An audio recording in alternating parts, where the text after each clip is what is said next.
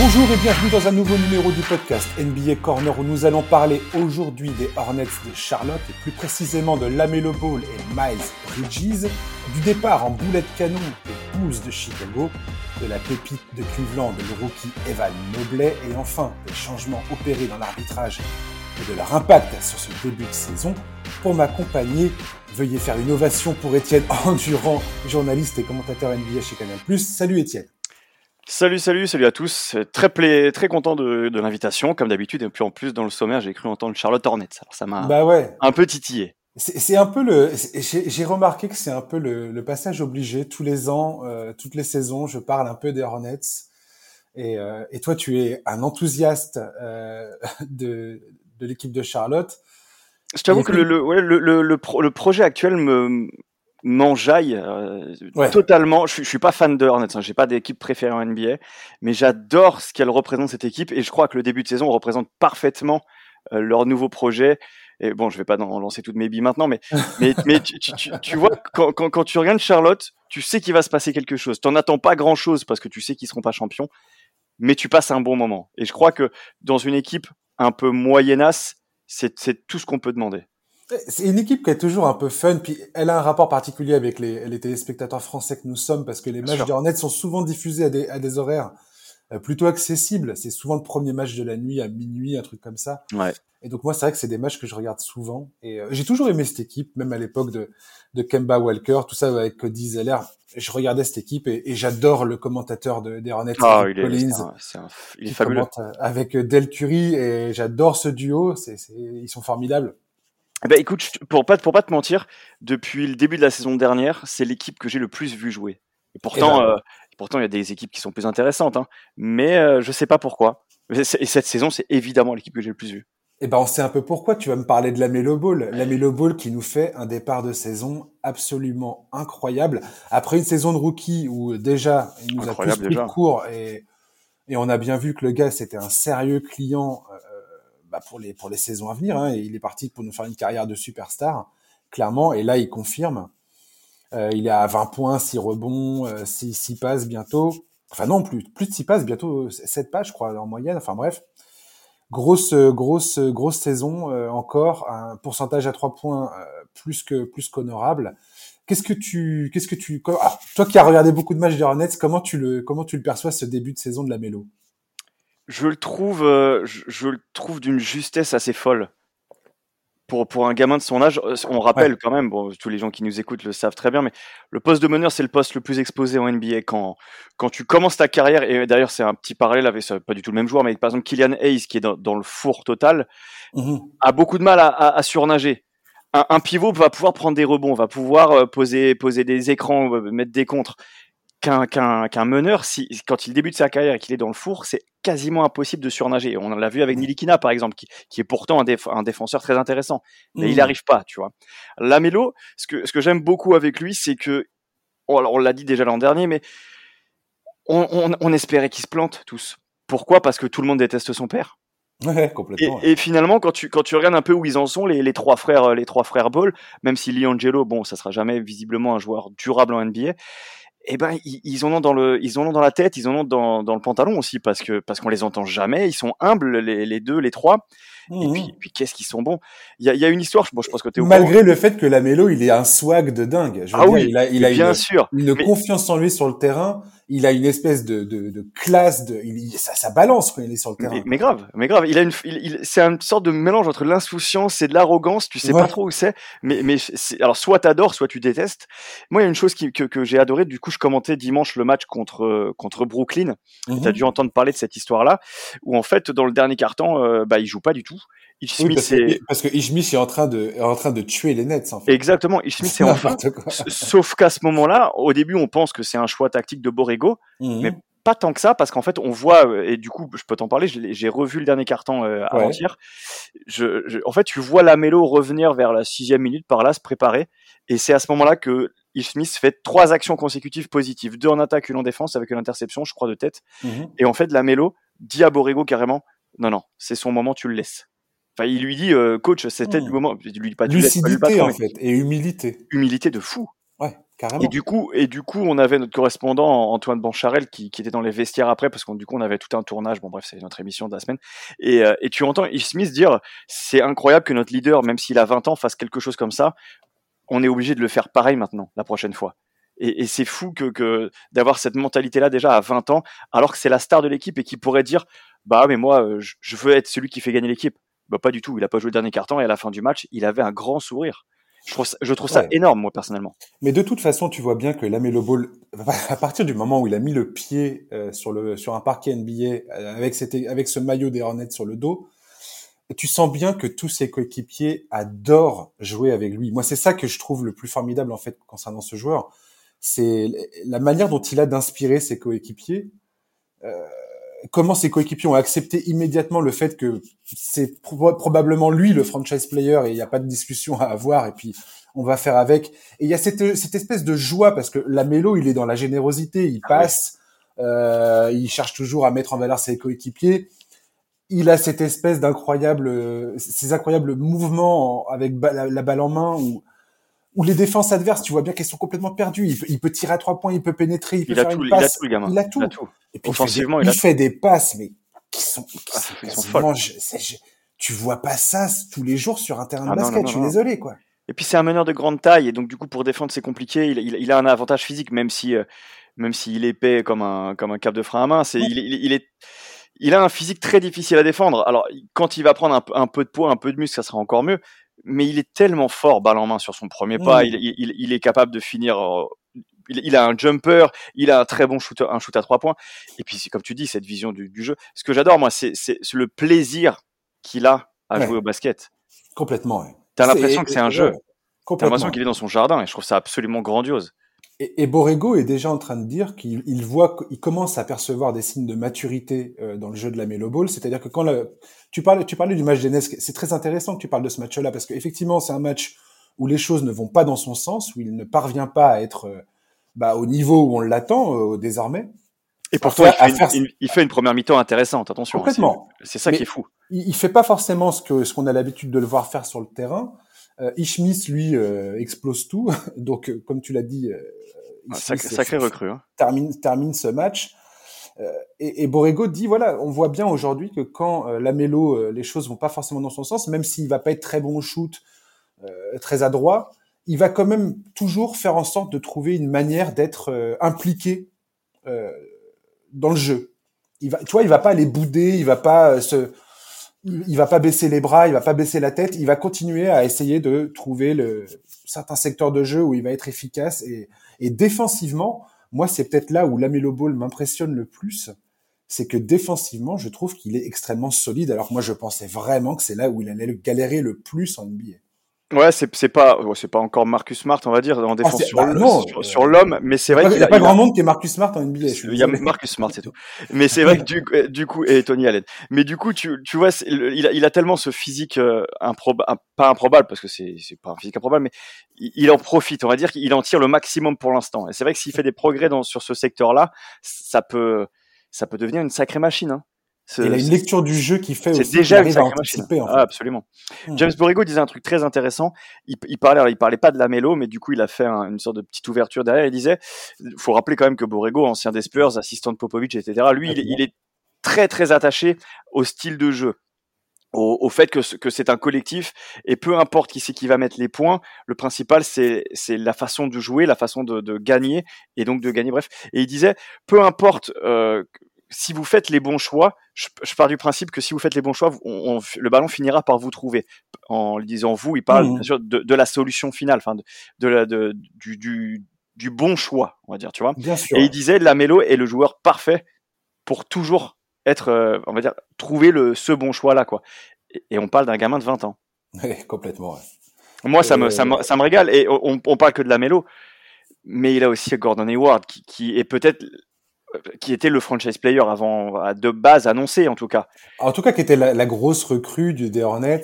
euh, Qui d'autre que, que Gordon Hayward pour laisser sa place comme ça? Bien sûr. C'est Et, et, et moi, j'ai envie de te parler d'un des peut-être le coéquipier avec le, lequel Lamelo a le plus de un feeling naturel. Il y a une connexion entre ces deux, deux gars qui est assez tarée depuis le départ d'ailleurs. Euh, et qui aujourd'hui est peut-être le MVP de la ligue. ouais, sur les 5-6 premiers matchs, pourquoi pas. Miles Bridges. Je veux dire, le gars est à 26 points de moyenne, 8 rebonds. Il a 5, plus, euh, quasiment 53% au tir, 40, quasiment 40% à 3 points. Il enfin, il est sur un 50, 40, 90. Ils sont en train de nous faire revivre Steve Nash et Amaristo de Euh, c'est n'importe quoi, en fait. D'où Miles Bridges est devenu ce joueur? Bah, je suis, je suis étonné et pas étonné à la fois personnellement. C'est un joueur que j'adorais. Hein, euh, j'adorais, ce mec-là à Michigan State et, euh, et, et, je le trouvais et je le trouvais un peu sous-utilisé. Mais en même temps, quand tu enfin, quand il était trop utilisé, je, je le trouvais moyen. Et Borrego disait que il, bah, je peux t'en parler tellement. C'est, le sujet que j'ai fait cette semaine pour l'émission. Il disait, je suis tellement fier de, de, de sa progression et ses progrès au shoot. Qu'est-ce qu'il a progressé sur son shoot? C'est oh. fou. Et, et, et Borrego le dit, il a bossé comme un, il a bossé comme un taré. Et puis surtout, lui, il a quelque chose qui n'est pas facile, c'est qu'il a un, il a pas un physique de shooter. Non. Mais alors, euh, ce qui est dingue, c'est que maintenant, maintenant qu'il a ce shoot dans sa, dans sa besace, dans son, dans, dans, dans, sa, dans, sa, dans sa palette, euh, et qu'il a toujours été cette espèce de slasher incroyable, qui, je veux dire, il a, des capacités athlétiques qui sont hors du Large, oui, largement au-dessus de la moyenne il a amélioré son handle. Euh, je, pense que les deux plus gros progrès qu'il a fait là, c'est le handle, le dribble et, euh, et sa capacité à tirer. Et, euh, et, maintenant qu'il a ça, mais tu rajoutes ça, tu rajoutes ça au-dessus de ses capacités, par-dessus ses capacités athlétiques, et il devient un joueur inarrêtable. Au-delà du handle, Borrego disait même carrément, c'était carrément le playmaking. Ouais. Du coup, as forcément le handle compte dedans, mais aussi sa, sa capacité à faire jouer les autres. Et faut pas oublier que, que quand la saison commence là, il y a, il y a une, deux, semaines, Borrego change son 5 majeur parce que c'était PJ Washington qui, qui, qui, démarrait de base. L'arrivée de, Kelly Oubre change la donne, la, euh, le, la blessure de Terry Rozier également parce que je suppose que Terry Rozier sera un starter. Donc du coup, finalement, cette saison, et c'est ce que je trouve ça, je trouve ça génial, c'est la profondeur de banc qu'ils ont. Alors qu'ils c'était une équipe qui était un petit peu moyennasse, un peu courte sur pattes. Et ben maintenant, tu te retrouves avec des joueurs qui, qui sont intéressants. Et, et, et Mason Plumlee, parce que il, ressemble à rien, on se dit ouais c'est juste un bûcheron. Toujours bah, ouais, un bon gars, mais c'est Et puis c'est un mec solide. C'est quelqu'un qui, qui, est bon passeur pour pour son poste. Excellent passeur. Et du coup, par rapport à Cody Zeller, qui, qui est pourtant pas un mauvais pivot, eh ben déjà t'as t'as t'as une plus-value déjà. Ah, c'est fluide, c'est beaucoup plus Bien fluide. Bien sûr, c'est plus fluide. Alors il, il, va il va te louper des lancers francs, il va, il va faire des fautes bêtes, etc. C'est Mason Plumlee, mais ça reste un, un, un pivot solide. Complètement, complètement. Et ça, et ça te donne ce 5 finalement assez compact et qui fait que qu'après cinq matchs, ils ont quatre victoires et que leur défaite contre les Celtics, ah, ils sont pas loin d'aller la chercher. Mais tu parles du banc, c'est marrant parce que c'est exactement le, le, point suivant que j'allais aborder, tu vois. Je, je, t'ai pas filé mes notes, hein, on est d'accord, Étienne? Non, non, non, non. Mais euh, le, le, banc, pour l'instant, en cinq matchs cette saison, a, a, a comment dire, a toujours battu le, le banc adverse. 187 points, 125 euh, pour le pour les bancs adverses. C'est-à-dire que le, banc des Hornets devient une vraie force aujourd'hui pour l'équipe. Et je tiens à pointer du doigt des mecs comme Cody Martin. Ah, Cody Martin, monstrueux. Moi, je, franchement, ce gars-là, je... aujourd'hui, il, est, il est, il est incontournable sur le banc, quoi. Très bon défenseur. Et pourtant, c'est quelqu'un qui sort un peu de nulle part. Hein. Mais complètement. Parce que parce qu'avec son frère. Ouais, ouais. Parce qu'avec son frère l'an dernier, il, bah déjà on avait, on n'arrivait jamais à savoir qui était qui premièrement, et puis, et puis, bah ils avaient du temps de jeu, mais c'était un peu, un peu moyen quoi. Ouais, tu savais pas trop à quoi t'attendre. En fait. Le... Enfin, tu t'attendais à rien en fait. Ouais, tu t'attendais pas à grand chose. Le petit McDaniels, c'était pareil. Il, il, il montrait des... McDaniels, mais merde. il montrait des bonnes choses, mais en fait, je trouve simple. En fait, c'est la, la, régularité de l'effectif. Ils ont quasiment perdu personne finalement, à part euh, à part Devante Graham qui a été mmh. remplacé par euh, par. Smith. Ils ont quasiment perdu personne. Et donc du coup, Cody Zeller. Mais mais je, et je trouve ça. Et il faut aussi reconnaître tout le travail de Mitch Kupchak, l'ancien GM des Lakers, parce que parce que passer de l'ère Kemba Walker, qui n'était pas une ère grandiose, mais tu perds ton franchise player, à, à ça en si peu de temps bah chapeau, tout simplement. Complètement. Et, et, et, tout ça avec la blessure de, de Terry Rozier, le fait que, que bah, Kelly Oubre Jr. n'est pas encore totalement intégré dans la rotation, enfin je veux dire intégré si, mais dans les systèmes, etc., tu sens que Kelly Oubre Jr. peut vraiment encore progresser, bah c'est vraiment intéressant. Puis Washington ne joue pas depuis trois matchs, c'est intéressant vraiment. C'est une équipe, euh, c'est une équipe vraiment ultra fun à regarder. C'est une des équipes les plus fun de ce début de saison. Et franchement, ceux qui n'ont pas encore eu le temps de poser les yeux sur cette équipe des Hornets, allez-y. Mais euh, mais sans même sans réfléchir une seconde, quoi. Ouais, il se passe quelque chose. Qui, gagne, qui perd, peu importe, mais il va se passer quelque chose. c'est ah, ça qui est fun de chez fun, quoi. Et, effectivement, quand, quand, il va y avoir euh, la rotation euh, basique, enfin, quand tout le monde sera de retour, euh, que Kelly Oubre retournera dans son rôle en sortie de banc. Ah, je suis pas sûr qu'il sorte du banc. Hein. Je suis pas sûr qu'il sorte du banc. Bah, en fait, il, déjà, c'est un physique défensivement, il peut être intéressant. Je suis pas sûr qu'il sorte du banc vraiment. En tout cas, en tout cas, ce qui est sûr, c'est que James Borrego se retrouve avec l'embarras du choix. Ouais. ouais. Et, et moi, j'aurais pas forcément parié là-dessus euh, auparavant. Ah, mais pas du tout. Pas du tout. Et, et, là, et là, c'est c'est cool quoi. Et cette équipe, elle est cool quoi. C'est il y, a un, il y a un, joueur qui, que, que, je trouve, que je trouve rigolo dans cette équipe. Alors, peut-être que tu le connais pas. Personnellement, je ne le connaissais pas du tout. Nick Richards. Alors, faut ah vraiment, non, je connaissais pas, ouais. Faut vraiment regarder les matchs pour, pour connaître ce gamin-là. Enfin, ce gamin-là qui a 23 ans, mais qui, je, je, l'avais jamais entendu parler de ce mec-là. Puis cette saison, il, il, fait des petits bouts de match. Il rentre, il a joué 14 minutes contre Boston. Il a été impactant. Je crois qu'il met 7 points. Je crois qu'il met des comptes. Enfin, je l'ai mis dans mes notes, euh, effectivement, mais alors, effectivement, inconnu au bataillon. Qui est ce mec-là? qui, qui, est ce mec-là, tu vois? Et, et c'est génial, tu vois, avec 22 matchs, je crois, j'avais regardé ça dans mes notes, 22 matchs en carrière en NBA. Ouais. Tu vois, c'est que dalle, tu vois. Et, et un petit dernier mot, moi, ce que ça m'a beaucoup plu, c'est les deux gamins qui ont, qui ont été draftés, Kai Jones et James Booknight. Pour l'instant, on les a pas du tout vus. Ils ont joué euh, même pas trois minutes de, en NBA pour l'instant. Mais c'est ces deux gamins qui ont vraiment des potentiels. Il y a du temps à Charlotte parce qu'on on vise quoi à Charlotte cette année? On vise pas les playoffs, on vise le play-in, ce serait déjà bien. Oui, complètement. Donc, ouais. du coup, vu, vu, vu, à quel point l'Est paraît dense, euh, L'an dernier, on peut rappeler qu'ils font, qu'ils font le play-in, ils perdent contre Indiana euh, dans, dans, le match de barrage, donc du coup, ils, ils, se font sortir tout de suite. Donc ils ont fait dixième, on va dire. Bah, dixième à l'Est, euh, il y aura forcément une upgrade cette saison, j'ai l'impression. C'est, et c'est cool. Enfin, franchement, j'avais trois fois que je le dis, mais regardez les matchs de Charlotte, et je suis pas payé par la franchise pour vous le dire. pas encore. Non, non, mais la, la mélo, c'est, euh, c'est un vrai, c'est un vrai bon. Ouais. Et, l'influence qu'il a sur cette équipe, elle est bonne. Et alors, si Miles Bridges, j'ai hâte de voir Miles Bridges.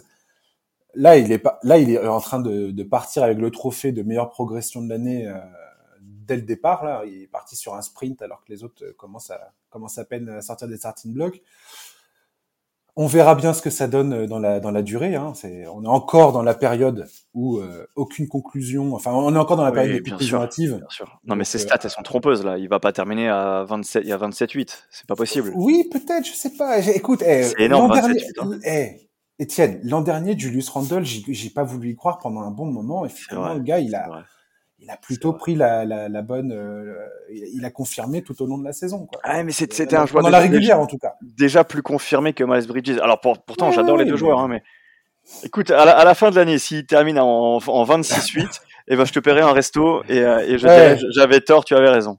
C'est le 50-40-90. Ça, je suis pas, pratiquement persuadé qu'il ne, qu'il ne le tiendra pas, étant donné que ça le mettrait dans une espèce de, de, de, stratosphère pas possible avec. Ah, ils sont quoi? Ils sont 9 ou 10 à l'avoir fait. Ouais.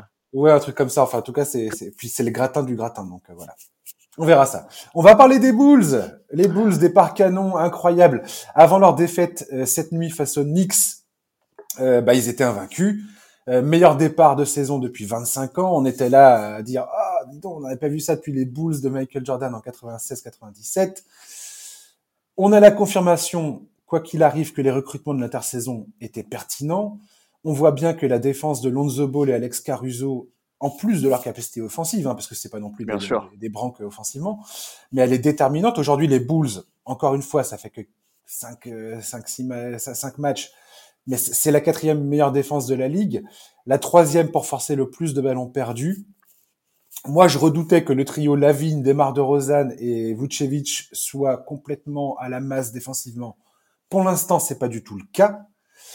Euh, bah cette équipe, je pense que les fans des Bulls ont raison de s'enthousiasmer, mais à commencer par hier avec cette rencontre avec les a, qui a, qui a été perdue, il y a un gros, gros, gros test qui va venir jusqu'à la fin novembre. Où il y a des sérieux clients qui se présentent sur la route des Bulls. Déjà dans deux jours contre le voir... Jazz, ça va être un gros. Voilà, c'est là qu'on va voir euh, ce que ça vaut, quoi. T'en penses quoi de ce début de saison des Bulls, euh, Étienne? Je, je, suis un peu. Alors, est-ce qu'on est dans l'illusion ou pas? Oui, c'est un oui. Ah oui, c'est un oui décidé. Tu vois. C'est tout ce que tu as dit et c'est juste. Ce sont des faits, ce sont des stats. Euh, pour la, je compte pas le match d'hier contre les Knicks. Ils avaient joué huit matchs en comptant les quatre matchs de pré-saison. Les équipes c'était Cleveland, New Orleans, Memphis, Détroit, Toronto. Mm. Aucune grosse équipe, à part peut-être Memphis et encore. C'était un match de pré-saison. Toronto ils se sont échappés de là. Euh, c'était c'était chaud. C'était chaud. Donc voilà, quatre matchs, quatre victoires contre contre trois équipes euh, parce qu'il y a eu deux fois Détroit, qui, qui n'est clairement pas une équipe de niveau NBA actuellement. Oui, c'est c'est alors moi je les ai vus jouer. Euh, c'était je les ai vus jouer une fois. C'était contre New Orleans et, ça m'a plu ce qu'ils ont fait. J'adore Lonzo. Enfin c'est sympa ce qu'ils ont fait. Mais j'attendais vraiment le match d'hier soir contre les Knicks pour me faire une idée. Bah bon du coup euh, euh j'ai pas pu voir tout le match en entier parce que le match était tard etc. Mais euh, ils, le perdent d'un point. Le, le, je sais pas si tu as vu la fin de match. Si, si, j'ai regardé le match ce matin. Le, bah, du coup, tu, tu as vu Randall qui loupe de lancer à la fin. Finalement, le, le, score est, est, un peu flatteur pour Chicago. Ils auraient pu en prendre 10, c'était pareil, tu vois. Donc, Complètement. Euh, au final, ils sont à, à 10 pions derrière. Euh, tout le match quasiment. la fin du match. Ouais. je sais pas comment les Knicks se démerdent pour foirer tout ça, mais euh, mais voilà. Et finalement, RJ Barrett, grosse défense à la fin sur De Rosanne et, et ça gagne quoi. Je, je t'avoue que j'étais très très intrigué par le recrutement parce que bah parce que je trouve que c'est un recrutement incroyable, il faut, faut être honnête. Je trouve par contre que dès que tu ouvres le, banc, on va dire qu'ils ont 7 8 joueurs de niveau NBA, le reste je suis un peu plus mesuré. Et c'est et c'est le problème. Il y a ce problème là premièrement et il va y avoir, pour moi, alors peut-être que je me plante complètement mais il va y avoir un problème de spacing terrible dans cette équipe. Le, les soirs où Lonzo Ball va pas mettre dedans, ouais. qui sera le mec qui mettra longue distance? Ou t'auras Zach Lavine, mais Zach Lavine, c'est pas encore Clay Thompson, tu vois ce que je veux dire? Bien sûr. Et, j'ai un petit peu peur que, que les soirs où, ça défend dur, où, où l'équipe adverse est une bonne équipe pour, pour, pour, contenir la ligne à trois points, que ce soit un peu, un, peu compliqué. Et... Écoute, faut voir. En tout cas, moi, je trouve que cette équipe, il y a, y a, vraiment du, du, potentiel. Alors, je sais pas, je sais pas où ça va en fait les Bulls. J'arrive pas à te dire où ça va. Qu'est-ce que ça vise en fait les Bulls cette saison? Est-ce que ça vise le play-in? Est-ce que ça vise les playoffs Est-ce que Pour moi, ça vise la sixième place. La... ah ouais, carrément. Mais c'est ah ouais. énorme la sixième place à l'est. Ah ouais, mais bon, t'as, t'as, tu, tu viens de recruter, t'as, as quatre joueurs de niveau All-Star quasiment. Enfin, t'as déjà t'as trois All-Star plus Lonzo Ball. Ouais. ouais. Donc ça veut dire que au final, euh, cette passe là jusqu'à fin novembre, moi je vais éviter de me de trop m'exprimer sur les Bulls euh, à l'heure qu'il est. Je suis content de les voir bien de, de les voir bien débuter. Ça me ça, c'est toujours bien de voir une équipe qui fonctionne, qui fonctionne. On peut peut-être donner leur calendrier histoire de rigoler un peu quand même. Si tu l'as sous les yeux. Oui, mais je l'ai sous les yeux. Dimanche, dimanche, Utah, qui est, qui est, est aujourd'hui la seule équipe invaincue euh, de la ligue. Euh, mardi 2 novembre, Boston. Jeudi 4 novembre, Philadelphie. En, enfin, à Philadelphie et ensuite à domicile, donc à, Chicago. Encore Philadelphie le, le dimanche suivant, dimanche 7 novembre. Et après, tu as Brooklyn, Dallas, Golden State, Clippers, Lakers, Portland, Denver, New York. New York le 22 novembre et Indiana le 23 novembre où c'est un peu la respiration pour le coup. Quoi.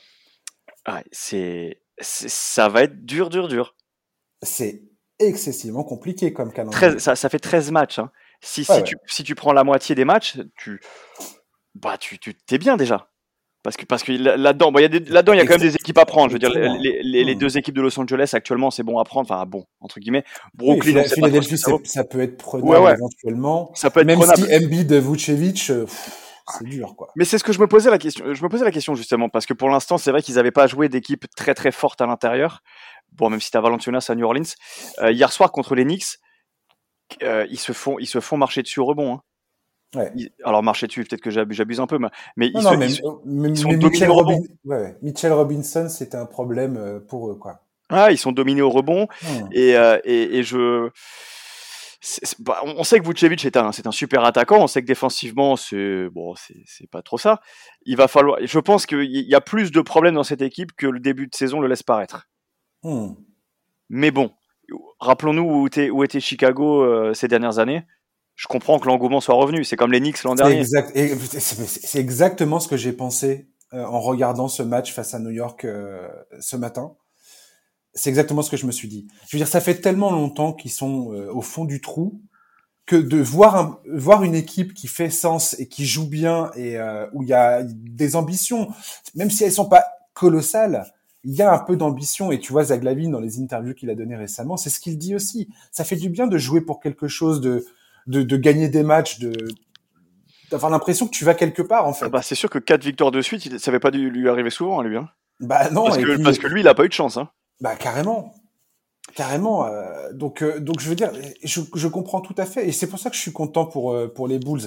Et il y a des gars que j'aime bien dans cette équipe, notamment, euh, j'arrête jamais de, de, de, le dire et, Caruso. de le répéter. Caruso, oui, mais moi j'aime bien Patrick Williams. J'aime ah ce, oui, ce Patrick Williams. Alors, sa préparation a été freinée parce qu'il a été blessé à la cheville pendant la, la pré-saison. Euh, mais défensivement, c'est un mec euh, clé dans cette équipe parce que c'est défensivement, c'est là où les Bulls euh, doivent euh, doivent tenir la baraque en fait. Pour Ouais, marquer ouais. des points, il y a du monde, mais mais faut que défensivement ça tienne la route quoi. Mais, Et, mais comme, je te, comme je te dis, une fois que, une fois que tu es sorti de, du 5 majeur, que tu as, que as parlé de Caruso, bah, derrière, il y a plus grand monde. quoi. Tu as Troy Brown Jr., que l'ancien de Washington. Javonte Green a, a fait un début de saison Ouais. intéressant, mais, mais je suis pas certain que ça, ça dure très longtemps. Puis derrière, c'est c'est- c'est c'est le désert total. Bah en fait, c'est- pas à l'intérieur en tout cas que les Bulls euh, vont vont défendre comme des comme des comme, des dingues. Non. Mais mais sur le périmètre, pour le coup, quand tu vois leur activité dans le dans le ils sont disruptifs en fait. Ils arrivent à, à empêcher les ballons euh, de, de passer. Tu, tu vois la, la défense qu'ils ont qu'ils ont proposée euh, dans cette fin de match euh, contre les Knicks. Contre les Knicks, bien sûr. Euh, bon, c'est c'est ça c'est ça la défense des Bulls aujourd'hui et c'est ça qui, a- qui a- qui est assez impressionnant en fait. Ce qui est intéressant sur ce match contre les Knicks, du coup, je, je dis que je l'ai pas vu parce que je l'ai pas vu en entier, j'ai quand même vu le dernier carton. Hmm. Euh, sur le dernier carton, en tout cas, parce que je je sais pas, je, je les ai trouvés très résilients. Et, alors même si les Knicks se font un petit peu dessus parce que Randall loupe s'est lancé, comme je te disais, euh, il faut quand même rester dans le match. Et j'ai trouvé, j'ai trouvé ça bien qu'ils aient du caractère, qu'ils Mm. qu'ils- qu'ils continuent. Et puis si De Rozan met son met son shoot à mi-distance, il gagne le match. Et puis on se dit ah ouais cette équipe de Chicago en fait elle en a dans le pantalon.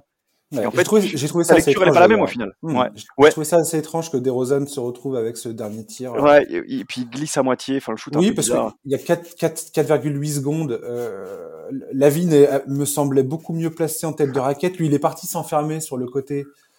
Euh, et RJ Barrett, alors RJ Barrett, je crois que ça, déf- ça fait, défend clin d'œil, bien. clin d'œil énorme. RJ Barrett, je continue à dire que ce mec-là, c'est le, c'est le, c'est la franchise des Knicks. euh, Enfin, c'est pour moi, ça va être le meilleur joueur des Knicks dans dans deux trois saisons. Quoi. Quand tu vois défensivement, Ouais, le- possible, c'est très possible. C'est un très bon le joueur. mec qui est en train de dire j'ai envie d'être euh, all, all, all, all defensive first team. Il a un vrai physique en plus. hein. Vrai, vrai physique. Et il a une mentalité, ce joueur. Ouais. J'adore sa mentalité. Ouais. C'est, un très très bon. J'adorais déjà euh, quand il à Duke avec, euh, avec Cam Reddish et, et Zion. J'aime beaucoup ce mec-là aussi. Ouais. Il n'y a, pas- il y a pas beaucoup de joueurs en NBA que j'aime pas, de toute façon, faut être honnête. Non, non, mais euh, RJ Barrett pour moi c'est un, c'est, c'est Ouais, le c'est un vrai vrai, enfin, un vrai, vrai, un vrai très, un, un vrai bon, un très très bon. Bref, mais euh, pour finir sur les Bulls, ouais, on, on, on verra cette, euh, cette, euh, cette incroyable série de matchs, notamment ce voyage là euh, sur la côte, la côte ouest qui va démarrer à Golden State le 13 novembre. Donc ça va être Golden State, Clippers, Lakers, Portland, Denver, avant Oh, de revenir à la maison là, pour le pour le pour Ouais. le- affronter New York le 22. Ça va être chaud. Ça va être chaud et puis ils se tapent euh, back to back les, les Clippers et les Lakers et les Lakers. Ça va être très compliqué. Ouais, ouais, ça va être compliqué. Mais, mais après, en même temps, c'est ça qui forme les. Ah mais c'est là où on va voir euh, de quoi groupes, hein. On, va voir de quoi ils sont capables en fait. Il suffit Vraiment. qu'ils il suffit qu'ils prennent le premier puis le deuxième et qu'ils surfent là-dessus. Puis, Mmh, tu sais, avec le jeu des blessures, du load management et des machins, tu sais jamais comment ça se passe, quoi. mmh. M- Je pense qu'il faut pas trop enterrer cette équipe-là parce que c'est, ils vont Non. peut-être pas prendre euh, que, que des branlés non plus. J'en espère pas grand-chose, comme je te disais. Hein. Ils, euh, S'ils font le play-in, bah, ils auront déjà plutôt réussi leur saison, je pense. Playoff, play-in, ça sera réussi. Complètement. Euh, Moi, je, je, je, je les vois plutôt jouer le play-in euh, et ces, ces, derniers, ces dernières places de, de, de play-off. Mais, euh, mais entre le cinquième, sixième, pour moi, aujourd'hui, ça me paraît un peu... euh, Bah, c'est tellement serré en général, surtout. Ouais. Et puis à l'Est, c'est quand même de, de, de, sérieux clients, quoi. Aujourd'hui, euh, ouais. ça veut dire qu'il y a quand même des équipes qui vont, qui vont se prendre les pieds dans le tapis à un moment ou un autre dans ces cas-là. Donc, euh, je sais pas qui. Aujourd'hui, je sais pas qui. Ce que je trouve euh, assez violent pour les fans des Bulls, et on va terminer là-dessus euh, concernant Chicago, mais ce que je trouve assez violent pour eux, c'est que voilà, ils, ils réalisent ce, ce, très très bon début de saison et à peine, à peine débuté, il se tape cette espèce de série de, 13 matchs compliqués. De 13 matchs excessivement euh, difficiles où ça va être soit un retour brutal à la réalité, soit le, la, la, lune de miel qui se poursuit. On verra bien. Ouais, après, ceci dit, il y, a que des matchs compliqués en NBA, hein, à part quand tu joues des trois, mais, mais, euh, mais c'est vrai que je pense que c'est quand même bien qu'ils se prennent cette série, enfin, peut-être pas une série de 13 matchs, mais c'est bien aussi qu'ils se prennent ça rapidement. Oui. Parce que parce qu'au moins tu sais tout de suite à quoi t'en tenir. Et puis si tu dois faire des ajustements, tu les fais. Et puis et puis et puis en même temps c'est ça la NBA. Si tu cherches à jouer les playoffs, t'as plutôt intérêt à jouer les meilleurs quoi. Ça va ça va ça va tester le groupe et ça va tester leur mental et. Et puis surtout dans dans, dans toutes cette, cette, ces équipes qu'on a qu'on a citées, à part Utah, tu regardes Boston. Bah Boston, ça gagne, ça perd, c'est un peu moyen pour l'instant. Philadelphie, on, on, sait qu'Embiid a des soucis, le Ben Simmons, on n'en reparle pas, mais voilà. Brooklyn, il y a des problèmes aussi. Dallas, tu sais que ça peut être un soir sans ou un soir où Doncic te fait gagner. Bon, bref, tu vois, tu, tu, c'est sou, souvent 50-50. Hier contre les Knicks, c'était pareil, c'était 50-50. Si. C'est euh, compétitif, mais c'est pas, c'est pas, euh, c'est pas injouable, quoi. Non, moi, pour, on, vu qu'on était sur les fans, moi, je serais fan des, des Bulls, je serais ultra excité euh, dans cette série-là. Mais complètement. Qu'est-ce que ça doit être cool? Faut pas être tétanisé, surtout pas. Carrément. Et, et franchement, le, le, je te dis, moi, le, Lonzo, la, la, paire Lonzo Ball Caruso, c'est euh, un des trucs qui me qui me fait le plus euh, triper en ce moment euh, dans ce début de saison, c'est ça quoi. Caruso, je, je j'adore ce joueur, je le trouve absolument je génial. La, la euh, passe qu'il fait hier d'ailleurs dans le dos, la no look pass Ah ouais non mais euh, il est il est il est il est je sais pas, il est ce joueur est à la fois surprenant et et en même temps aujourd'hui on n'a plus vraiment de raison d'être surpris, je veux dire on sait de quoi il est capable enfin. Ouais, mais mais quand tu vois d'où il vient, il a pas mal de choses quoi. Ouais, oh bah oui, clairement, clairement. Donc euh, donc voilà. Beaucoup de respect pour ce mec-là. Carrément. On va parler de Cleveland Cavaliers et je voulais te parler euh, spécifiquement d'Evan Mobley, le rookie euh, de Cleveland, qui impressionne énormément rookie, sûr, C'est pas un vétéran, lui? Ouais, ben, c'est hallucinant comment ce joueur se déplace sur un terrain de basket alors qu'il a euh, cinq matchs dans les pattes, quoi. Ouais, et cinq bons matchs. défensivement, ce qu'il est capable de faire dans la lecture. Si on parle souvent, je parle souvent dans ce podcast de, de, ces joueurs qui ne pigent rien aux rotations défensives. et Dieu sait en NBA comme il y en a beaucoup. Où t'as l'impression que c'est des lapins pris dans les phares d'une bagnole et ils sont là, eh, qu'est-ce qui se passe? Et tu vois bien que ça connecte pas, tu vois, les fils, il y a rien qui connecte là-haut, quoi. Et bah, Evan Mobley, non. Evan Mobley est le plus impressionnant le concernant. C'est potentiellement le fait qu'il est capable de défendre Trey Young comme il est capable de défendre euh, Giannis Antetokounmpo, quoi. Ah, physiquement, il est peut-être trop fort pour lui encore aujourd'hui. Ouais, et puis, puis Triangle un peu trop rapide, mais je vois ce que tu veux dire. Il est capable de rendre service en tout cas. Il a, il a ce potentiel euh, à venir de euh, d'être capable de défendre tout ça, quoi. Ouais. Euh, et, et, franchement, les joueurs qui sont capables d'être longs comme lui et de défendre de 1 à 5, il a ce potentiel-là. Et franchement, je suis fan de Cleveland. Je suis là en train de me dire, hmm, Là, on, a, chopé quelqu'un. On a une pépite, les gars. Incroyable. Franchement, il est incroyable.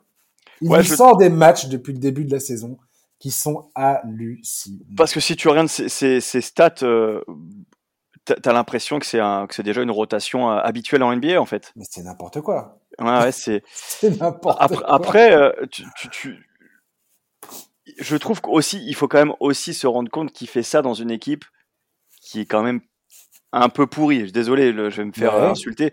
Ça reste Cleveland, tu vois.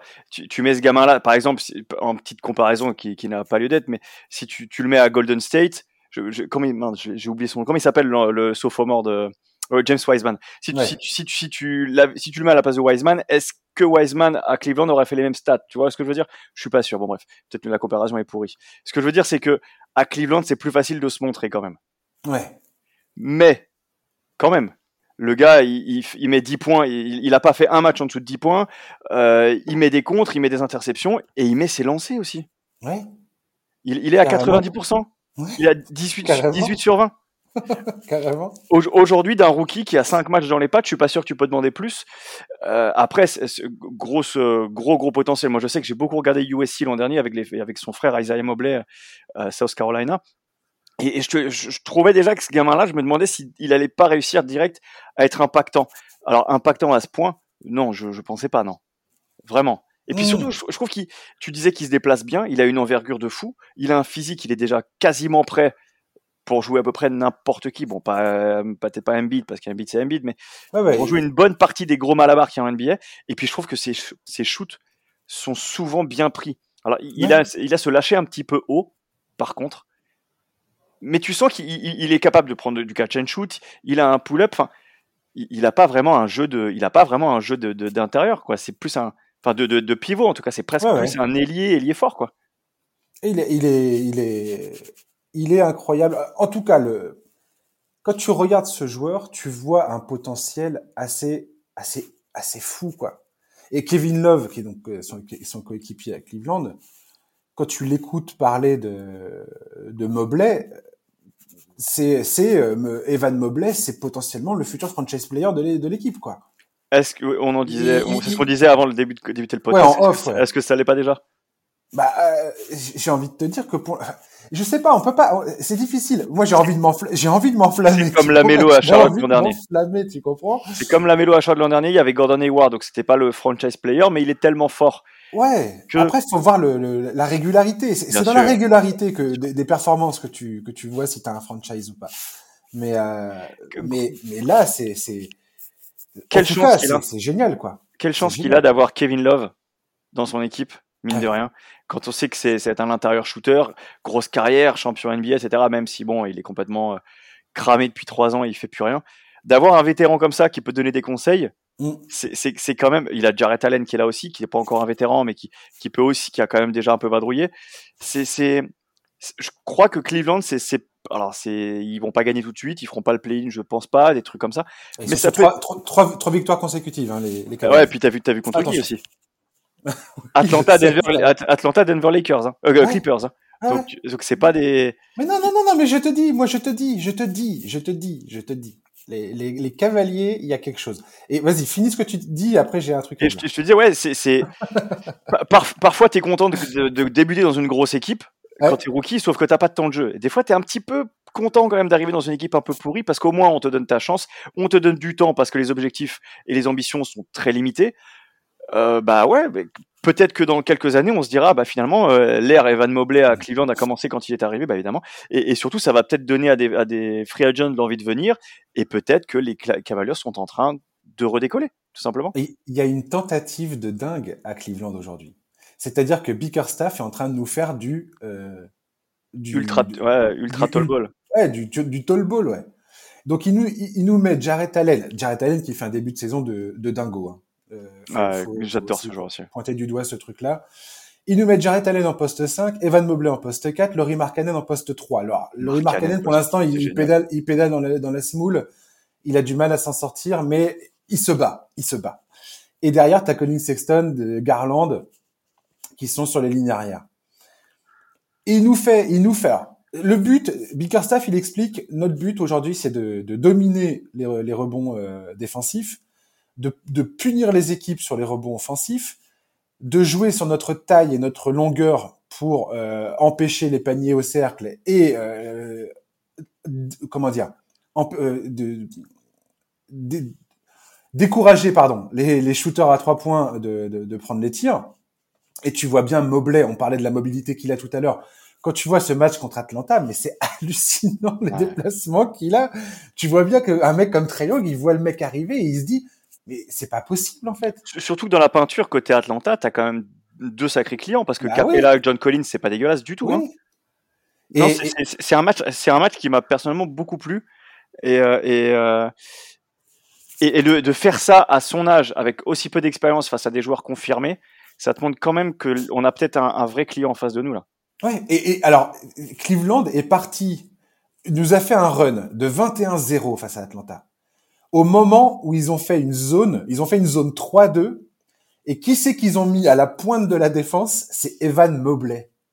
Donc le gars qui est à l'intérieur, d'accord? Le gars il est à la pointe de l'attaque, à la pointe de la défense. Donc ce, qui veut dire qu'il est, il est, tu, tu, le voyais bouger. Hein. Il était capable de venir aider sous le cercle pour euh, pour empêcher les pénétrations et les tirs au, cercle. Il était capable de ressortir jusqu'à la ligne des trois points pour empêcher Triangle de, de balancer ses ogives euh, derrière le derrière le, la ligne. Et là tu te dis c'est à la fois complètement ça semble complètement fou et quand tu le vois faire, quand tu, quand tu vois que ça fonctionne, c'est, je trouve ça tient du génie presque. Ouais, clairement, clairement. Ah, est-ce que ça va, est-ce que ça durera, est-ce que ça pourra se ah, reproduire, on ne sait pas. mais, en, mais en tout cas, s'il est déjà capable de faire ça après cinq matchs, bah c'est que c'est que ça te montre que le gamin il a beaucoup de choses en magasin, que ça va commencer à, à, à progresser parce que faut s'attendre à, à, une grosse grosse progression cette saison déjà physique mais aussi tactique et, et mentale. Alors j'espère pour lui qu'il prendra pas trop un, un, rookie wall trop trop important. Ouais complètement. Parce, qu'on sait, on, ça, on, sait que ça ça peut vraiment euh, ça, ça, peut être terrible, hein, surtout pour les intérieurs. Moi, je me rappelle du rookie wall de Porzingis qui avait été terrible. Et surtout un mec comme lui qui, qui va avoir beaucoup de minutes de jeu, manifestement. C'est parti pour, en tout cas. Ah bah, il est parti. Là, il a 33. C'est le plus gros temps de jeu de, de, de Cleveland. 33,2 mmh, mmh, mmh. minutes pour l'instant sur 5 matchs. Et, euh, et puis surtout, il, il, va se, il, va se, il va se régaler parce qu'il a, il a trois porteurs de balles qui sont vraiment intéressants. Tu disais Sexton, tu disais Garland, mais ils ont récupéré. Fan, fan, de Sexton ici, hein, les amis. Ouais, hein. ça, ça, tu le rappelles à chaque fois. Mais ils ont ouais. Ricky Rubio. Je veux dire, si on aime le, quand oui. t'aimes le basket, t'aimes Ricky Rubio. Oui, bien sûr. Quand tu vois ce qu'il a fait encore euh, au JO, quand tu vois le niveau qu'a ce gamin, enfin ce, ce gamin pour moi c'est un gamin, mais ce, ce mec-là au, au, en, en FIBA, mmh. tu, tu, te dis non mais c'est pour un intérieur, ça c'est du régal. C'est le deuxième meilleur marqueur de l'équipe, à hein, Rubio, euh, alors qu'il est. Ouais, mais euh, et surtout qu'il a huit passes décisives. Non, je, moi, je... meilleur passeur, ouais. Ouais, non, non, c'est assez intéressant. C'est assez intéressant ce qu'ils font. Et, le meilleur, mar... le meilleur marqueur Le meilleur passeur. Meilleur passeur, meilleur passeur, ouais, le meilleur passeur. 8, passes, 8 passes décisives. Ça veut dire qu'ils ont, ils ont 15 passes D de moyenne à eux deux? C'est euh, ouais. beaucoup, beaucoup, tu vois? Ouais. pour, pour une équipe qui a annoncé un peu, un peu pourri. Euh, je te dis, est-ce qu'il n'y a pas un début de quelque chose? Alors je te dis ça, puis ils vont peut-être perdre les 5 prochains matchs, et puis on dira que Cleveland c'est de la daube, mais, mais en tout cas, euh, je suis content de voir qu'à Cleveland, bah, ça, ça continue à essayer de progresser, à faire des choses. J'avais un peu de peine pour Ricky Rubio quand, quand il y a eu le trade. En plus, rappelle-toi, c'était pendant les JO, etc.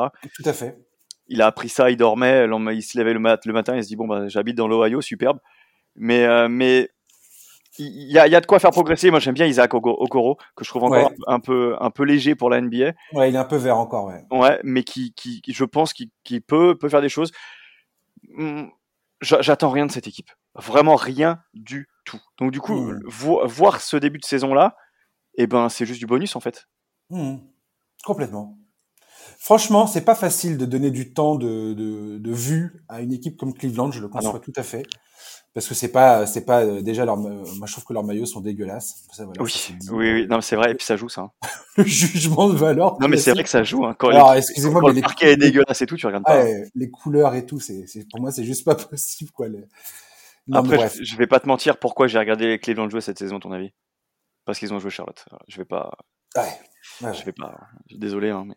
Non, mais voilà. Mais si cette équipe joue euh, joue une, une, autre équipe que vous aimez bien, franchement, n'hésitez pas à y aller parce que Evan Mobley, il faut il faut, il faut suivre au moins. Essayez de, essayez de mater quelques matchs de ce gars-là. Franchement, ça vaut le coup d'œil. Et, ouais. et, comme je disais tout à l'heure, le, le tall ball de Bickerstaff euh, alors qu'il est, c'est c'est un truc qu'on voit pas, euh, qui, qui est pas commun forcément. Ah, après les matchs, les matchs sont pas sont pas beaux à voir parce que je, je, je te dis que j'ai regardé contre. C'est très défensif. Hein. Je, je, les, je, les, ai vus jouer contre Atlanta aussi quand ils ont gagné contre Atlanta et euh, j'avais regardé toute la première mi-temps. Après j'avais zappé sur un autre match et j'ai zappé parce qu'à la mi-temps j'en pouvais plus déjà. Ah ouais non mais c'est. C'était un match bien dégueulasse. Hein. Ouais. Et c'est vrai que tu as totalement raison. Les maillots, le parquet, ça joue. Bah, contre les Clippers, là, c'était c'était c'était une purge hein, le truc. Hein. C'était c'était c'était difficile hein, à, à regarder. Je veux dire, faut aimer la défense, quoi, tu vois. C'est pas beau à voir les Clippers cette saison pour l'instant. Hein. Il y a que 5 matchs, mais. Ah, c'est compliqué, ouais. ouais. C'est compliqué. Mais euh, les Clippers, sur ce match face à Cleveland, c'est euh, 35,6% de réussite au tir, 22% à 3 points. Aïe. Et, et Cleveland, de l'autre côté, c'est 40% et 15%. Donc autant dire que c'est pas du c'est pas du basket champagne quoi. Non non non non. C'est c'est du basket mousseux, mousseux et mousseux éventé. c'est pas un truc, euh, voilà. Mais, mais Mobley, franchement, vaut le coup d'œil. Allez, on termine ce podcast avec l'arbitrage. Euh, révolution totale en NBA cette saison. James Harden tourne à trois lancers francs en moyenne par match. C'est du euh, jamais vu. Tenter, hein, en, tentative. Hein. Oui, c'est ça qu'il faut pas pas rentrer, hein, tenter. en tenter, il, en rentre quasiment autant qu'il en tente, mais. Ce qui est, euh, ce qui est complètement dingue, c'est la moitié, c'est plus de la moitié moins euh, que ce qu'il avait l'an dernier.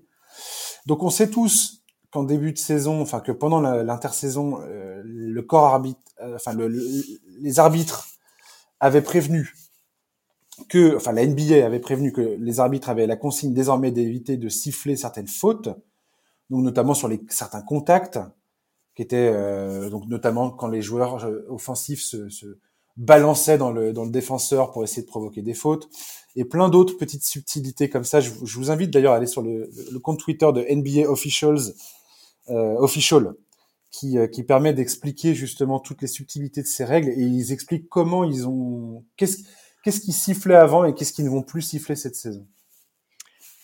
Je sais pas si tu as entendu, si as entendu parler, si as entendu la conf de presse de Steve Nash et de James Harden après le match contre Charlotte justement. Alors vas-y, parce que j'allais justement euh, parler des, différentes réactions, mais vas-y, je, je, te en laisse. Fait, euh. en fait, du coup, du coup, la question a été, alors j'ai plus exactement c'était quoi la question, mais je crois que la question a été posée sur le, le très faible nombre de lancers francs tentés par James Harden dans ce match. Il en a tenté un seul, et c'était suite à une faute technique. C'est-à-dire qu'il n'a pas eu un seul lancer franc euh, accordé sur des fautes où il shootait. J'ai commenté ce match-là, je, t'assure. Donc les deux disaient c'est pas normal, c'est ok, c'est bien qu'il y ait des, qu'il y ait des, progressions mhm. sur les règles, qu'on punisse les tricheurs, etc., qu'on arrête de favoriser les attaquants qui, qui trichent. Mais une faute en NBA reste une faute et il faut la siffler. Et c'est vrai que je suis totalement d'accord avec Steve Nash et James Harden là-dessus. Je suis pas particulièrement pour Brooklyn, même si j'adore James Harden. Euh, il y a eu beaucoup de fautes, peut-être pas beaucoup, mais il y a eu quelques fautes qui n'ont pas été sifflées sur les bras de James Harden dans ce match-là. Et malheureusement, James Harden a dit, ils sont en train de faire de moi un exemple. Hmm. Et je suis totalement d'accord avec ça. Et personnellement, ça me dérange. C'est pas parce que c'est James Harden qu'il ne faut plus siffler. C'est très intéressant ce que tu dis là, Étienne, parce que Trey Young a probablement eu la même chose. Euh, Trey Young tournait l'an dernier à 8,7 dans ses francs par match en moyenne. Cette année, il est à 4,4. Et c'est ce qu'il dit lui aussi. En fait, il, il, dit exactement ce que tu viens de dire euh, vis-à-vis de James Harden. C'est que ils sont, en fait, ils disent tous, on n'est pas contre le changement de, de règles, mais aujourd'hui, il y a probablement des, des fautes parce qu'ils essayent de, de, trouver encore, de, de s'ajuster encore. Il y a des fautes qui ne sont pas sifflées et que, comme tu dis, il y a des, des, il y a des fautes qui restent des fautes et puis il faut bien les faut quand même faut les, faut, les, distinguer, faut les distinguer de, de qu'est-ce qui est abusé et qu'est-ce qui ne l'est pas, quoi. Après, et, et c'est aussi, euh, faut quand même le reconnaître, ils sont en train de payer le prix de leurs abus, ces mecs-là. Exactement. Parce que, on, on, on, les connaît ces mecs-là qui, qui sautent dans leur dans, dans leur défenseur. on se rappelle de Wade et de Kevin Love qui étaient deux spécialistes aussi. Je veux dire, à un moment donné, ils en ont tellement abusé de ces trucs-là. Mais c'est surtout que c'est tellement instinctivement ancré en eux que tu les vois physiquement sur le terrain chercher à. Ils ont des ils ont des expressions physiques balle en main quand ils vont chercher quand ils vont aller au contact. Tu vois qu'ils ont tellement l'habitude de ça parce que c'est aussi ça être une star euh, du, basket, c'est que tu tu répètes et tu répètes et tu répètes et tu répètes et tu répètes et au bout d'un moment c'est une seconde nature ça va être ça va être très compliqué pour eux de se débarrasser de ça. C'est comme Curry quand il est à l'intérieur et puis qu'il attend qu'il court et que et que le défenseur euh, arrive derrière lui, il s'arrête, il saute, il se fait pousser, il shoot. Bah ouais, mais en fait, effectivement, ça c'est pas une faute en fait, c'est de la de la malice. Alors c'est pas une faute. Certains sont pas d'accord avec ça. En tout cas, aujourd'hui en NBA, et c'est les règles, c'est pas moi qui le dis, ce n'est plus une faute. Ça, je trouve ça bien. Mmh. Mais et c'est aussi, et ça, ça c'est aussi le grand débat dans le foot avec la VAR. Le problème, c'est que quand tu as une règle, eh ben, tu sais, les joueurs, ils essaient toujours de trouver des interprétations pour essayer de les contourner. Pour moi, ça va prendre encore quelques temps avant que, que, Exactement, ça, se tasse. Et malheureusement, en attendant, eh ben, eh ben, ces stars-là euh, en pâtissent. Est-ce qu'on peut les plaindre Non, parce qu'ils ont quand même gagné ah. des matchs grâce à ça par le passé mais il, va falloir que, la, que, les arbitres soient plus homogènes par rapport à ça et que, et et, c'est vrai que quand même contre Charlotte, ça, ça a pas faussé le match, mais mm. Brooklyn peut le prendre ce match-là, quoi. Tu vois? Euh, complètement. Je suis tout à fait d'accord avec toi quand tu dis ça va prendre du temps euh, et pour euh, et pour les arbitres et pour les joueurs de, de, de, figurer exact de se figurer exactement comment tout ça va de trouver le bon équilibre en fait. Ouais, c'est ça. De trouver comment ça va comment ça comment comment faire. Les joueurs vont devoir comprendre qu'est-ce qui est sifflé et qu'est-ce qui ne l'est plus. Et les arbitres vont devoir euh, faire la part des choses entre qu'est-ce qui est une faute et qu'est-ce qui ne qu'est-ce qui n'en est pas une quoi. Je trouve que l'initiative est bonne. Ah bah, C'est ce que j'allais dire. Moi personnellement, en tant que en, tant que spectateur, euh, en tant que, que, fan de basket, je trouve ça, je trouve que c'est génial. Ouais, bien sûr. Je n'en pouvais plus de ces fautes à la con où le joueur euh, se, se balançait dans le dans le dans le défenseur et, euh, et c'était faute à chaque fois quoi. Non, euh, c'était insupportable. C'était insupportable. Moi, je, je n'en pouvais plus de ce truc-là personnellement. L'initiative est très très bonne. C'est bien que les arbitres euh, aient envie de, de progresser, qu'on ait envie d'avoir un jeu plus plus authentique. Le mot est le mot non, non, mais, mais, ouais, ouais. mais, mais faut quand même aussi se avoir aussi en, en conscience que l'arbitrage en NBA c'est un problème depuis des années parce que c'est clairement pas le seul problème en NBA. Tous ces trucs en fin de match, quand ils, finissent par reconnaître, par exemple, quand il, y a une révision vidéo, qu'ils voient qu'ils se sont trompés, mais qu'ils peuvent pas revenir sur leurs mmh. erreurs. Tu vois ce que je veux dire? Bien sûr. J'espère que c'est la première pierre vers quelque chose de plus, de plus, de plus authentique. Voilà, je vais réutiliser mon mot parce que je trouve pas de meilleur mot, mais qu'on va que dans quelques semaines ou quelques années, on se dira ah ouais, rappelle-toi quand ils avaient commencé par ça, qu'ils avaient fait ceci ensuite puis cela. Hmm. J'espère juste qu'on va on va protéger le jeu. Franchement, la NBA ils sont toujours proactifs pour essayer d'améliorer le, le, produit entre guillemets. Euh, L'expérience. À l'écoute des fans aussi souvent. Et, franchement, ils ont ils ont mis le temps sur ce truc-là parce que ça faisait des années quand même que beaucoup, euh, même t'entendais les commentateurs qui disaient ah c'est abusé, c'est n'importe quoi. Et moi j'étais j'étais absolument à 100% d'accord.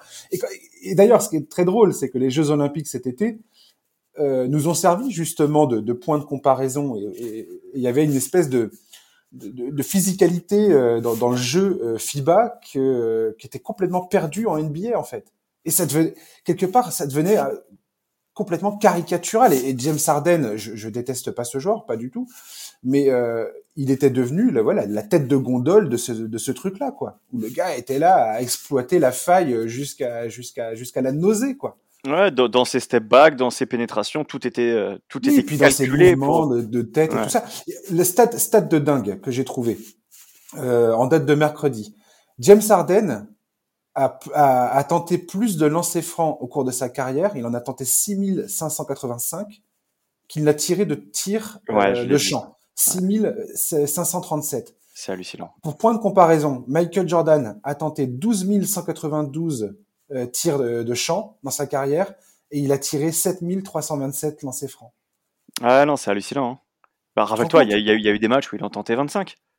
Non mais c'est, en fait, c'est, voilà, je, je pense qu'on était rendu à un point où c'était, ça devenait un peu n'importe quoi, quoi. Et quand tu vas sur le site, là, enfin sur le, compte Twitter de NBA Official, et que tu, tu, vois sur quel point précis ils ont tenté de, de, de corriger le tir, sur quel genre de mouvement, quel genre de mouvement ils veulent exclure aujourd'hui des coups de sifflet et des et, et ne plus accorder de fautes et de lancer francs pour, ce, pour, ces, pour ces actions-là, mais tu, moi, je, je, je comprends pas qu'on puisse ne pas être d'accord avec ça. Ouais, tant, que ça protège le jeu. Tant que ça protège le jeu. On, est tous des fans de basket, de NBA bien sûr, mais de basket de base. Et, quand tu vois les différences entre les règles FIBA et les règles NBA, il y a un moment, tu te dis, bon, il y a peut-être un problème d'un côté ou de l'autre. Hmm. Et, on sait tous d'où il est le problème. Mais bon, c'est bien qu'il fasse l'initiative. La, la, réalisation est encore un peu, un peu hésitante. Euh, c'est normal. normal. Comme je te dis, ça va prendre du temps. Mmh. Mais bon.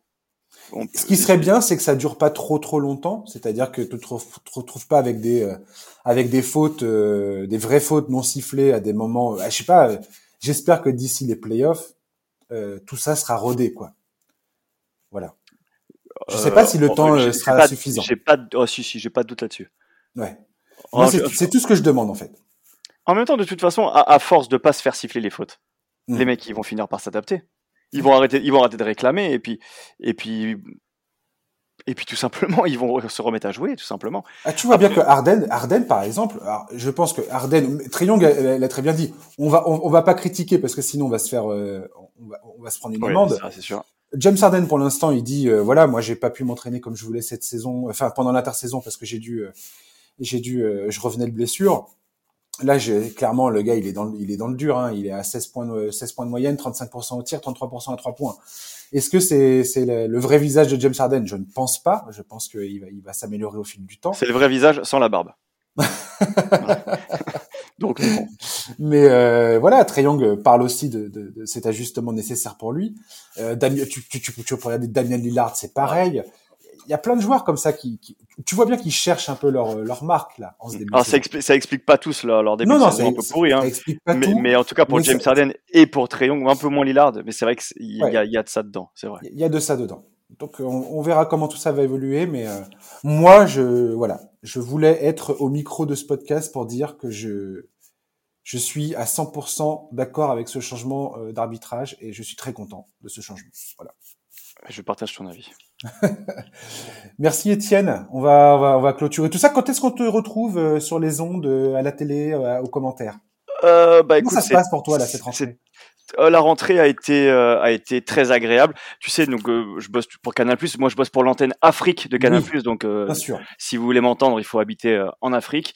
bah, on a toujours nos, nos trois matchs par semaine. On n'a pas le même budget que que Be in France. Et du coup, on a un match mardi soir, un match jeudi soir et un match dimanche. Et je suis tous les dimanches aux commentaires avec mon ami Georges Eddy. Magnifique. Donc, je, prochain match que je fais, c'est dimanche et c'est Sacramento contre je ne sais plus qui, Dallas, je crois. Ah, Sacramento Dallas, ouais. Sacramento, mon Dieu, mais je ah, suis. Ah, je ne Mitchell. David Mitchell. Baylor. Je, je, je, suis une groupie. Je ah, suis une groupie. Je ne, je n'en peux plus. Je n'en peux plus. En même temps, il y a tellement à dire sur les 30 franchises. Il faudrait en faire un euh, podcast un jour qui s'appellerait NBA Corner, ce serait sympa. non, non, mais je sais pas si mes chers amis de, de Kings France euh, écoutent ce podcast et vont l'écouter jusqu'au bout, surtout parce que ça va bientôt faire une heure. Mais euh, mais je, vais inviter la, la, bande pour pour me faire un podcast, pour me faire un podcast, tu vois, complètement égoïste sur les Kings et Davion Mitchell. Ah, ben je, je, je l'écouterai avec grand plaisir. Avant que les, avant que l'équipe potentiellement parte euh, au fond du classement. J'espère pas, mais euh, mais voilà. Merci Étienne, passe, euh, tu repasseras bientôt, hein? Ah bah avec grand plaisir, tu m'appelles quand tu veux. Merci à toi de m'avoir invité, c'est toujours un immense plaisir de parler ballon. yes, exactement. On parlera pas de Charlotte cette fois-ci. Non, tout à fait. Ou en off seulement. Exactement. Chers auditeurs, merci de nous avoir écoutés pendant ces, bientôt une heure de podcast. On se retrouve la semaine prochaine avec un nouvel invité. Euh, D'ici là, bah voilà, enjoy. Euh, vous, avez, vous avez entendu Étienne, hein, dimanche. C'est dimanche, hein, Sacramento. Dimanche, absolument. 20h30 prise d'antenne. 20h30 prise d'antenne. Euh, C'est sur NBA League Pass également. Voilà. Et donc la, la, semaine prochaine, on se retrouve. D'ici là, passez une bonne fin de journée, un bon week-end, bonne semaine et à bientôt. Ciao.